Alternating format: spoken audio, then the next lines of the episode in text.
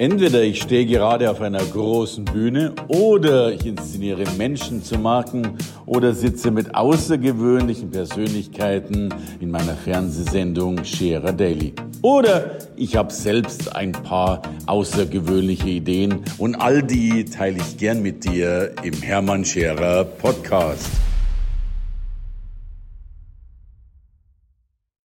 Herzlich willkommen bei Scherer Daily. Wenn Unternehmen erfolgreich sind, dann liegt es meistens an ihm. Denn er ist derjenige, der nicht nur, aber auch insbesondere bei der Höhle der Löwen dafür gesorgt hat, dass diese Vorstellungen, diese Pitches ebenso erfolgreich sind. Das macht er nicht nur im Fernsehen, das macht er auch in der Welt aller Unternehmer. Er gilt als einer der Top 10, ich denke sogar als einer der Top 3 Influencer in Deutschland. Und kein Wunder, egal auf welche Bühne ich gehe, er ist schon dort. Kurzum, er ist immer zu sehen, er ist selber enorm erfolgreich. Warum? Er macht andere erfolgreich. Herzlich willkommen, schön, dass du da bist, Felix Tönissen. Vielen, vielen Dank. Danke für das tolle Intro. Ja, Felix, hast du dir verdient. Äh, äh, das hast du dir verdient. Mensch, Felix, erzähl mal ein bisschen, wie, wie, was machst du? Also du bist ja ein, ein, ein Multitalent, habe ich ja. mir sagen lassen. Also Höhle der Löwen hast du getan. Äh, du machst äh, inspirierende Vorträge zum Thema Marketing, zum Thema Motivation. Du machst äh, Beratung, du bist ein Mentor. Vielleicht wäre die Sendung einfacher zu gestalten, wenn ich fragen würde, was machst du nicht?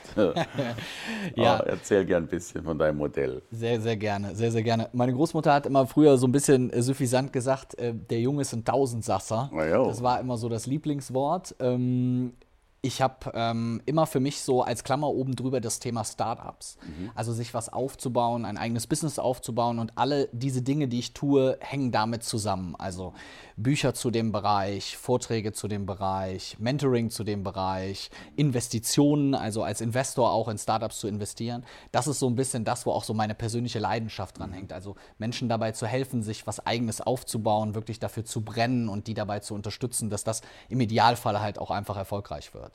Großartig. Du lieber auch das Gefühl, dass das ja wesentlich mehr der Fall ist, als das vor 10 oder 20 Jahren noch der Fall war. Ja. Ne? Total. Also ähm, wenn man sich das mal anschaut, wie sich das so auch entwickelt hat, diese ganze Branche, natürlich auch so ein Stück weit aufgrund von Höhle der Löwen und alles, was dazugekommen ist, dass das auch ein bisschen mehr jetzt Präsenz hat, ja, so ja. in der Gesellschaft. Dass es to überhaupt so erfolgreich geworden ja, ist.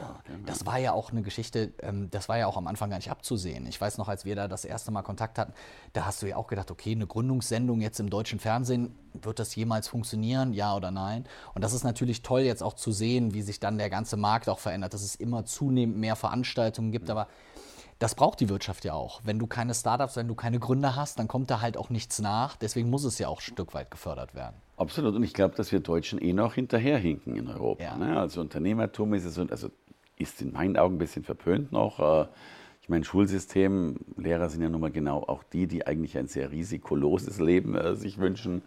Aber da dürfen wir ein bisschen was nachholen. Ja, ja. ja, definitiv. Also gerade wenn du im Ausland viel unterwegs bist, dir große Startup-Veranstaltungen anschaust, dann hinken wir da ein Stück weit noch hinterher. Also auch die, die Gründungsquote, der Anteil der Selbstständigen, das ist alles in Deutschland sehr, sehr gering im internationalen Vergleich, auch im europäischen Vergleich. Und da müssen wir dringend aufholen und dringend was machen ähm, und die Leute halt auch wirklich dazu ermutigen, sich was Eigenes aufzubauen. Weil, ich meine, du weißt es auch, es gibt nichts Schöneres, als sein eigenes Unternehmen zu haben. Das ist kein Ausweg, weil ich nicht die richtige Anstellung gefunden habe, sondern für mich persönlich ist es so das höchste Karriereziel, was ich an, an, anstreben kann. Und das, glaube ich, ist extrem wichtig. Äh, ich bin bei dir, keine Frage, da, da, da stimme ich dir zu. Dennoch, viele haben das ja nicht oder noch nicht so im Kopf oder im Herzen. Ja. Woran liegt es, dass sich manche so schwer tun? Also ich glaube, natürlich hat das immer ein bisschen auch was mit dem Thema Sicherheit zu tun. Also auch wenn ich an meine eigene Gründung zurückdenke, ganz am Anfang, dann ist ja eine Existenzgründung kein Synonym für Sicherheit. Also gerade am Anfang verdiene ich genug, mache ich genug Umsatz, wird es überhaupt funktionieren? Und ich glaube, das ist natürlich für viele so ein Stück weit so ein Risiko, in dieses berühmt-berüchtigte kalte Wasser erstmal reinzuspringen und gar nicht zu wissen, was einen erwartet, das allererste Mal da reinzuspringen, ohne Schwimmflügel zu haben. Und ich glaube, das hält halt viele Menschen davon ab, diesen Schritt sozusagen zu gehen. Aber ich glaube, der Wunsch ist in vielen, also gerade wenn man mit Menschen darüber spricht, hast du eine Idee, würdest du gerne mal, dann glaube ich, dann bejahen das sehr, sehr viele. Aber eben sozusagen diese Motivation zu haben, es letztendlich auch umzusetzen und dann auch dieser Macher oder diese Macherin zu sein, ich glaube, das ist nochmal was anderes. Und ich meine, äh, Angestellten-Tum ist ja auch noch keine Sicherheit. Ne? Letztlich nee. weißt du ja nie, äh, wohin sich die Welt entwickeln wird. Ja, oder ob du irgendwann von einem Roboter ersetzt wirst oder sonst was. Also deswegen war für mich immer ein wichtiger Faktor auch bei meiner eigenen Gründung. Ich habe es so selber in der Hand. Ich kann selber bestimmen, was ich machen möchte. Ich kann auch selber bestimmen, in welche Richtung mein eigenes Business läuft, was ich ja in einem Angestelltenverhältnis viel weniger kann. Und deswegen war das was, wo ich nachher dachte, das gibt mir sogar noch mehr Sicherheit als die, die ich in einem Angestelltenverhältnis letztendlich haben kann. Du bist zumindest auch selbst verantwortlich für deinen Erfolg, was ja schon immer großartig ja. ist und natürlich auch für meinen Misserfolg, weil das ist halt das, was bei einer Gründung halt auch definitiv mit dazugehört. Ja. Also seine eigenen Erfolge zu feiern ist toll. Das ist ja so ähnlich wie wenn du in einer Ehe oder in einer Beziehung bist, die guten Zeiten. Okay. Die guten Zeiten teilen wir gerne, also zusammen in Urlaub fahren, lecker essen gehen, schön Wein trinken. Aber es gibt ja auch die Momente, die vielleicht etwas schwieriger sind. Ne? Ja. Das Kind wacht 30 Mal die Nacht auf oder ist krank oder es gibt sonst wie Schwierigkeiten oder Streit mit der, mit der Schwiegermutter. Ähm, und das ist halt das, was letztendlich aber entscheidet, ob du ein guter oder erfolgreicher Gründer oder Unternehmer bist, dass du halt auch mit diesen Situationen, mit diesen Talsohlen eben klarkommst und nicht nur die Erfolge mit dir feierst, ja. sondern auch eben diese Misserfolge durchstehst. Da bin ich dabei. Ja. Beides gehört dazu. Ja. Definitiv. Sag mal, was würdest du denn jetzt jemandem raten, wenn jetzt Menschen zu dir kommen und sagen, Mensch, Felix, will mich selbstständig machen, habe noch nicht so den ganz genauen Plan. Was wären so deine ersten Schritte oder Ideen dazu? Was ich wichtig finde, ist ein Punkt, dass ich versuche, mein Produkt, meine Idee frühmöglich wirklich zu testen und rauszufinden, okay, ähm, finden nur ich das gut oder finden auch andere das gut? Mhm. Wie kann ich das testen? Wie finde ich das raus? Kann ich mit ähm, potenziellen Kunden darüber sprechen? Kann ich viele Leute danach fragen? Also wirklich mit möglichst vielen Leuten zu sprechen und aber auch mit Leuten zu sprechen, die diese Schritte schon mal gegangen sind oder die als, als Berater, als Mentor fungieren und einem da so ein bisschen bei helfen können, weil die einfach diese Wege kennen. Ich, ich erkläre das immer wie ähnlich wie mit der Fahrschule. Also wenn ich daran denke, wo ich meinen Führerschein damals gemacht habe, dann habe ich mich ja auch nicht von einem auf den anderen Tag ins Auto gesetzt und gesagt, so, hey ho, let's go, mhm. jetzt fahre ich einfach mal mhm. los. Mhm. Sondern ich hatte einen Fahrlehrer, der mir gezeigt hat, so bremst du, so gibst du Gas, so schaltest du, das machst du in der Situation, das machst du in der. Und ich finde, das ist extrem hilfreich und das sollte man halt annehmen. Dafür muss man eine gewisse Offenheit auch einfach mhm. haben, dass man weiß, okay, ich bin auch bereit, Ratschläge da anzunehmen. Aber ich glaube, wenn man das macht, ist man schon zwei Schritte weiter. Und du bist ja, und das meine ich sehr respektvoll, ein guter Fahrlehrer für Menschen, die sich selbstständig machen wollen. Ja, ja, ich hoffe es zumindest, das zu sein. Und ich glaube, wenn ich auch selber so darüber nachdenke, dann ist es bei mir persönlich zum Beispiel gar nicht so, dass ich sage, okay, das war mal mein BWL-Studium oder meine Coaching-Ausbildung, sondern es ist wirklich ein Stück weit auch Erfahrung. Also ich glaube, wenn du es viele, viele Jahre gemacht hast, jetzt in meinem Fall über zehn Jahre, dann ist die Erfahrung das, wo ich dann am meisten von profitiere und auch am meisten von weitergeben kann. Weil wir haben das letztens mal irgendwie aus Spaß so durchgerechnet, zwölf Jahre Gründungsberatung, wir hatten im Durchschnitt zwei Leute pro Tag bei uns sitzen und okay. ähm, sind da auf äh, 500, äh, kommst du auf 3.000, 4.000 verschiedene Gründer, die ah. du einfach über diesen Zeitraum schon betreut hast. Von der App über das digitale digitale Geschäftsmodell bis zum Friseur oder zum Dönerladen. Und witzig ist irgendwann, wie du merkst, wie da unterschiedliche Dinge doch ineinander greifen und du aus deiner Friseurberatungserfahrung denjenigen, die eine App machen mhm. wollen, mhm. eine ganze Menge mitgeben kannst. Glaube ich sofort. Und du bist ja, und das finde ich auch so spannend, du bist ja in dieser Welt wirklich auch einer, der eben alle Welten unheimlich gut verbindet. Also ich trainiere ja gern so diese Rednerwelt, die wir kennen auf diesen Kongressen, die jeder ja. sieht und wo man eben sichtbar ist. Aber es gibt ja auch einen, einen riesengroßen Markt, der vollkommen unsichtbar ist, dieser ja. Businessmarkt, wo also Firmen, auch Mittelstand oder auch natürlich Konzerne äh, Veranstaltungen durchführen und die Redner suchen. Ja. Und du bist ja wirklich einer der wenigen, und ich kenne da fast niemanden, der, der beide äh, ja. Meere bespielen kann, wenn man so will. Es war halt am Anfang auch eine Herausforderung, aber ich habe mir irgendwann die Frage gestellt, also ich hatte immer dieses Thema Startup mhm. und habe mir irgendwann vor acht Jahren mal die Frage gestellt, Felix, wie kannst du denn für dich die Zielgruppe Konzerne Mittelstand erschließen? Wie, was kannst du da machen, was kannst du dann tun, dass das für die auch interessant ist? Und da fing das auch gerade mit dem ganzen Startup-Thema an. Und dann habe ich mir einfach für meine Vorträge zum Beispiel überlegt, okay, dass mein Hauptthema oder ein Hauptthema ja sein kann, was man von Startups lernen kann. Obwohl das mein Kernthema ist, habe ich das sozusagen mit in die Konzerne transferiert, habe dann viele Vorträge darüber gehalten, Thema Agilität, Geschwindigkeit, Innovationsbereitschaft, Digitalisierung. Aber es stand immer noch für mich oben drüber meine Klammer Startup, weil für mich auch meine eigene Positionierung natürlich auch wichtig mhm. ist. Und daher versuche ich das auch für mich ähm, immer miteinander zu verbinden. Ist manchmal auch ein Spagat. Aber ich glaube, so kann man beide Welten auch bestmöglich miteinander vernetzen. Und dann bekommst du auch Anfragen von Konzernen, die sagen, wir wollen da eine eigene Startup-Unit aufbauen. Mhm. Wie können wir das machen? Haben Sie da irgendwelche Tipps? Oder wir haben hier eine Innovation und hätten gerne mal Möglichkeiten, wie wir die umsetzen können. Und dann passen die Sachen halt ganz gut zusammen. Und zumindest wollen Sie die Denke haben, ne? eines schnellen ja. Unternehmens, was ja manchmal bei großen durchaus äh, in Frage gestellt sein kann. Was auch nicht immer der Fall ist. Aber ähm, das ist halt eigentlich ganz schön. Und gerade auch jetzt hast du natürlich auch unheimlich viele, die genau dazu auch Veranstaltungen machen. Die sagen, wir haben einen eigenen Startup-Bereich und wir holen mal den Felix Tönnissen dahin, der hält da mal einen Vortrag genau zu dem Thema. Oder ich bringe denen auch Startups mit. Ne? Du musst ja auch immer ein bisschen darüber nachdenken, für deinen Kunden, was ist deren Problem und wie kannst du dazu beitragen, deren Problem zu lösen. Ne? Die haben ja dann auch Sorge, wenn wir eine Startup-Veranstaltung machen, kommen da Leute hin, ja oder nein. Und so kann kannst du das, glaube ich, ganz schön miteinander verknüpfen. Das glaube ich. Felix, und da passt ja auch dein Wissen rein von der Höhle der Löwen. Äh, was sind denn so die Haupttipps, die du jemandem geben kannst? Jetzt, es muss ja gar nicht die Höhle sein, aber letztlich ja. ging es ja immer darum, seine Idee, sein Produkt, seinen Plan zu präsentieren. Was waren deine Learnings oder die Learnings, die du Menschen oder Gründern mitgibst, damit ja. die gut glänzen und pitchen können ja. in der Außenwelt? Ich glaube, mein persönlich größtes Learning war zu erkennen, dass es gar nicht um das Produkt und die Idee geht, okay. sondern vielmehr um die Präsentation, die Begeisterungsfähigkeit der potenziellen Zuschauer, in, ähm, Investoren etc. Also so ähnlich wie wir das auch als Redner wirklich kennen. Natürlich spielt der Inhalt und das, was du sagst, eine gewisse Rolle und sollte auch immer eine Rolle spielen, aber dennoch kommt es sehr darauf an, wie du das präsentierst. Und gerade bei der Höhle der Löwen war natürlich extrem wichtig, dass die Leute das mit einem, mit einem Feuer präsentieren, dass du mehr merkst, da ist einer, der wirklich für seine Idee brennt, der richtig Lust hat, das zu machen und ja. umzusetzen. Wenn du das spürst und ähm, das bei dir ankommt, dann bist du als Investor ja auch viel eher dazu geneigt, da zu investieren und da dein Geld zu geben. Ja.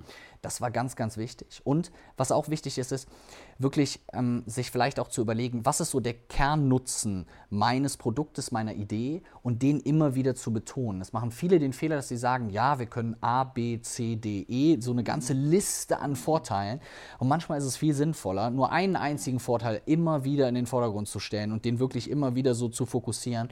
Und wenn du das als Investor einfach merkst, dass du einen motivierten Gründer, eine Gründerin da sitzen hast oder da stehen hast, die auch genau weiß, welches Problem löst mein Produkt und warum sollten Menschen dieses Produkt kaufen, dann macht das extrem viel aus und dann bist du auch bei der Höhle der Löwen erfolgreich.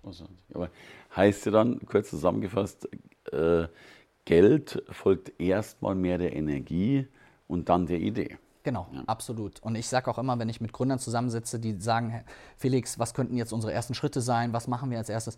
Ich sage immer, als allererstes müssen wir uns mit dir beschäftigen, weil du als Gründer, als Gründerin bist die entscheidende Variable, ob es nachher erfolgreich ist. Ich habe so viele Gründer gehabt, die eigentlich eine sagen wir mal, eher durchschnittliche Idee hatten, die aber deswegen erfolgreich sind, weil die immer dafür gebrannt haben. Die sind die Talsohlen durchschritten, die haben sich immer wieder motiviert.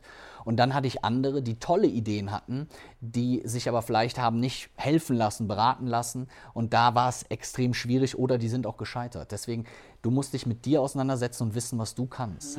Ja, was machst du jetzt mit denen, die, die vielleicht eine gute Idee haben, aber halt äh, eher in Schlaftablettenform äh, präsentieren? Hast du ja auch. Es gibt ja auch, also muss man ja auch so ehrlich sagen, es gibt vielleicht auch Menschen, die gute Ideen haben, die aber trotzdem nicht fürs Unternehmertum geboren sind. Also okay. Also nicht jeder ist ja ein geborener Unternehmer.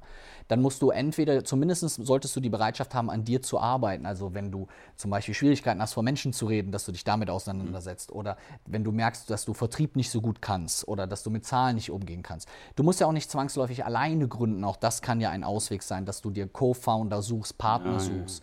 Ja. Ähm, du kannst dich ja auch mit deiner Idee mit anderen zusammenschließen, ähm, dich auch in anderen Unternehmen integrieren. Oder wenn du merkst, mir fällt es zum Beispiel, gibt es auch oft schwer, eine eigene Idee zu entwickeln. Mhm kannst du ja auch über Franchise, Firmenübernahmen oder andere Sachen nachdenken. Also es muss ja nicht immer diese eine einzige Einhornidee sein, die ich da habe. Aber ich brauche auf jeden Fall eins und das ist die Bereitschaft, mich selber weiterzuentwickeln und auch an mir zu arbeiten, weil das ist die Grundlage dafür, dass du wirklich ein erfolgreicher Unternehmer wirst. Wie viel Prozent haben das? Also ich glaube, wenn ich es mal ganz hart und ehrlich sagen würde, dann würde ich vielleicht sagen, haben diese Bereitschaft, sich weiterzuentwickeln, vielleicht 25, 30 Prozent. Es gibt viele, die sagen, dass die diese Bereitschaft hätten. Okay. Aber ich glaube wirklich, so richtig intensiv an sich zu arbeiten, das kann ja auch schon mal anstrengend werden, das ja. kann auch intensiv werden. Das sind vielleicht 25 bis 30 Prozent. Okay. Ja, immerhin. Sagen wir mal ein Drittel. Genau, immerhin. Positiv betrachtet haben das ein Drittel. Ein Drittel. Ja.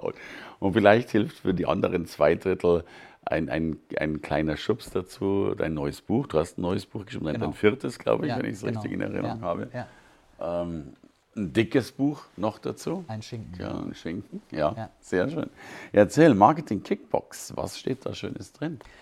Ich habe ähm, vorher ja schon zwei klassische Bücher zum Thema Existenzgründung geschrieben und ich habe gemerkt, die größte Herausforderung für alle Gründer und Unternehmer ist immer das Thema Marketing und Vertrieb. Ja, ja. Wie komme ich an Kunden, wie positioniere ich mich richtig und so weiter. Deswegen bin ich hingegangen und habe gesagt, ich schreibe mal ein Buch nur zu diesem Themenbereich, also wirklich nur zu diesem Themenbereich, wo es viele, viele Tipps gibt zum Thema Suchmaschinenoptimierung, Social Media, Positionierung, Branding, also alles, was mit dem Marketing-Umfeld zu tun hat, dass ich nachher genau weiß, wie muss ich mein Branding aufbauen, wie positioniere ich mich richtig, wie komme ich wirklich an Kunden. Mhm. Ähm, und das war so die Grundlage des Buches, gerade ganz, ganz frisch fertig geworden.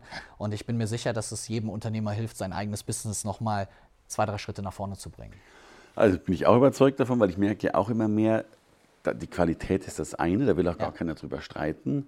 Aber sie ist für mich halt maximal 50 Prozent. Was nützt die beste Qualität, wenn sie nicht sichtbar gemacht wird? Ja, du musst einfach an deinem Marketing, an deinem Vertrieb arbeiten. Das liegt uns häufig nicht mehr in den Genen, wie mein Großvater früher irgendwie von Haustür zu Haustür irgendwie Heizkessel verkauft hat. Mhm. Wer kann das heute noch? Deswegen Marketing und Vertrieb musst du dir einfach beibringen. Du musst es einfach können. Da hast du so viele Möglichkeiten, die du nutzen kannst, kreativ zu sein, neue Ideen zu entwickeln, aber halt auch auf bestehende Dinge zu setzen. Und dafür muss man sich da einfach weiterentwickeln und vor allem auch weiterbilden. Und ich glaube, heute ist es leichter. Also meine These ist ja, jeder kann ja noch Heizkessel verkaufen von Tür ja. zu Tür es will halt keiner mehr. Ja. Ähm, und heute ist es ja viel leichter, denke ich, mit äh, Social Media und Co. Ja. Kriegst du die Heizkessel fast schon über Instagram ja. verkauft. Ja. Ne? ja, wahrscheinlich. Und du hast halt auch die Möglichkeit, dich heutzutage natürlich auch, also es war noch nie so leicht zu gründen wie heutzutage wenn ich mir anschaue, welche Infos du im Netz findest, wie viele Bücher du kriegst, äh, teilweise kostenlos, wie viele YouTube-Tutorials, Videos es gibt, wie viele Hilfestellungen, wie viele Experten. Also es war nie so leicht, so viel Wissen zu bekommen. Wenn ich mal daran zurückdenke, vor, wenn ich an meinen Großvater denke, vor 50 Jahren oder 60 Jahren oder 70 Jahren, als er gegründet hat, da konntest du dann zur Industrie- und Handelskammer gehen, konntest eine halbe Stunde ein Gespräch führen, mhm. da hast du ein paar Infos gekriegt, das war's. Da gab es ja noch nicht mal das Internet. Right, right. Und ähm, deswegen glaube ich, sollte sich jeder darüber bewusst sein, dass die Voraussetzungen, etwas Eigenes aufzubauen, nie einfacher waren als heutzutage. Man muss sich natürlich mit Förderprogrammen auseinandersetzen, man muss immer noch engagiert und motiviert sein, aber die generellen Voraussetzungen sind großartig. Sehe ich auch so. Und, ja. und, und wir können ja heute viel besser skalieren, die Dinge. Also man kann von zu Hause auch natürlich viel mehr machen. Ne? Also ich glaube, ich, ich kenne noch die Zeiten, wo du Schober-Adressen irgendwas verschickt ja. hast und dann kam nichts und dann hast du dich schon fast suizidal zurückgezogen. Und, ja, äh, also, was meinst du, wie wird sich die, die Welt entwickeln oder Deutschland entwickeln mit Selbstständigen? Ja. Kriegen wir einen also ich glaube einfach, dass aufgrund der Digitalisierung eigentlich gar kein Weg mehr daran vorbeiführt. Ich glaube, dass es viele, viele äh, neue digitale Unternehmen geben wird, die von vielen Gründern und Startups gegründet werden. Also ich glaube, wir haben jetzt so, eine, so einen Tiefpunkt erreicht, ähm, an dem es äh, vielleicht sehr wenige Gründer gibt und davon wird es jetzt aber nach oben gehen. Also das heißt, ich glaube, da wird sich ganz, ganz viel tun. Auch viele große Konzerne sind sehr offen, was das Thema Startups und Gründer gerade angeht, weil die merken, dass ihre eigenen Geschäftsmodelle angegriffen werden. Ich glaube, da wird sehr, sehr viel passieren. Schön. Also mit deiner Hilfe wahrscheinlich noch viel, viel mehr. Liebe Gründerinnen und Gründer, wenn Sie glauben, die Zeit ist reif, hier sitzt der Mann, der dafür sorgt, das Business nach oben zu beschleunigen. Danke für dieses großartige Gespräch. Hat super Spaß Danke gemacht. für dein Kommen. Vielen Dank, Hermann. Danke, Felix. Klasse, danke schön. Danke fürs Reinhören in den Podcast. Wenn du mehr von mir wissen willst, komm zu meiner Veranstaltung Hermann Scherer Live. Infos und Sonderkonditionen für dich als Podcast-Hörerin oder Hörer findest du unter www.hermannscherer.com/bonus. Bis bald im nächsten Podcast.